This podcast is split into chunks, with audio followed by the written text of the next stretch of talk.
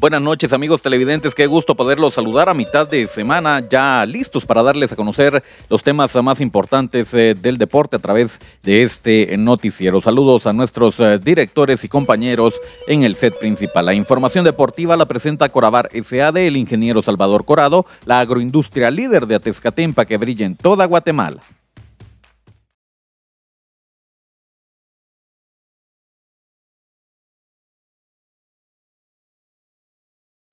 Esto es el segmento deportivo. Buenas noches eh, nuevamente. Muchas gracias por estarnos acompañando. este momento para conocer los temas más importantes del deporte local, nacional e internacional. En el deporte internacional, vaya noticia la que se dio a conocer el día de hoy tras la convocatoria de la selección de Dinamarca. Y es que entre ellos está Christian Eriksen, este jugador que había sido diagnosticado, ya no iba a poder volver a jugar fútbol, ha sorprendido con esa tremenda recuperación. ¿Quién nos recordará ese paro cardíaco en la Eurocopa? Y bueno, luego de eso ha tenido una excelente recuperación, ha disputado partidos muy importantes y ahora se le toma en cuenta. Vaya noticia entonces para la selección de Dinamarca que podrá contar con Christian Eriksen para la Copa Mundial de Qatar 2022. Nosotros seguimos hablando de más deporte internacional, conocemos resultados de la jornada 14, la última fecha de la Liga Española previo al Mundial. Atención porque el Barcelona le ganó 2-1 al equipo del Osasuna. El equipo del Athletic Club se impone 3-0 al equipo del Real Valladolid,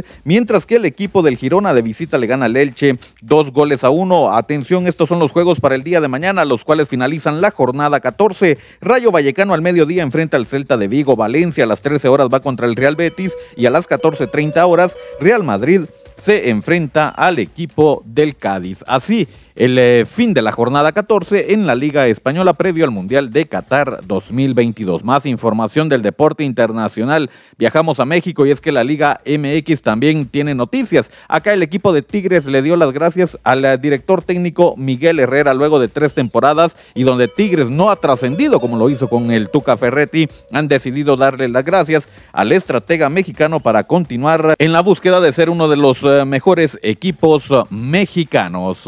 Ahora cambiamos ah, al plano nacional. Acá también tenemos información deportiva muy importante. El equipo de comunicaciones, luego de dar a conocer que ya no continuaría con la filial en primera división, ahora da a conocer jugadores que ya no forman parte de la institución. Eh, Alba, atención porque Christopher Ortiz, Freddy Thompson, Hansel Rueda, Jairo Soriano, Javier del Águila, Jorge Ortiz, Jorge Lara, José Manuel Lemus, José Miguel Ángel, Juan Carlos Escobar, Junior Copete y Kevin Grijalba ya no forman parte de la institución. El club agradece a cada uno de estos eh, jugadores por el tiempo que estuvo o que estuvieron militando dentro de los cremas.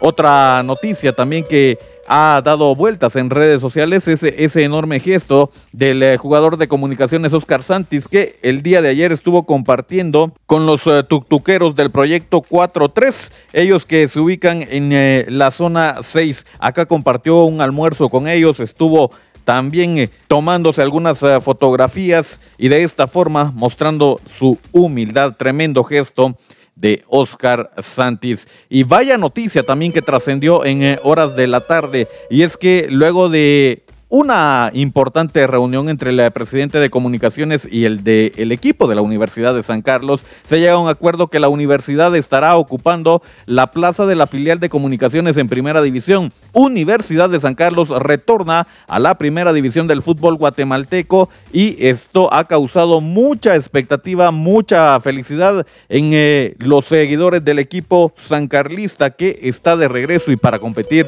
muy en serio. La Universidad de San Carlos entonces a ocupar la ficha de la filial de comunicaciones en primera división. Cerramos hablando del deporte local y para ello hablamos del Deportivo Achuapa que también tiene buenas eh, noticias y es que trascendió el día de ayer la contratación del Jutiapaneco Guayat Zúñiga que llega para sumarse a los cebolleros del Deportivo Achuapa. Junto a él está llegando Coradito, José Antonio Corado, que también militó como defensa en el conjunto Jutiapaneco, ahora lo hace en Liga Nacional, en Liga Mayor y lo va a hacer para el conjunto cebollero. Esto no queda ahí porque porque también se une Brian Mazariegos. Achuapa acaba de fichar entonces a este eh, jugador, un 10 eh, nato que le viene a hacer falta al equipo del Deportivo Achuapa. Brian Mazariegos, Guayat Zúñiga y José Antonio Corado, los refuerzos eh, del profe Maradiaga para el conjunto cebollero. De esta forma ponemos punto final a la información deportiva para esta noche.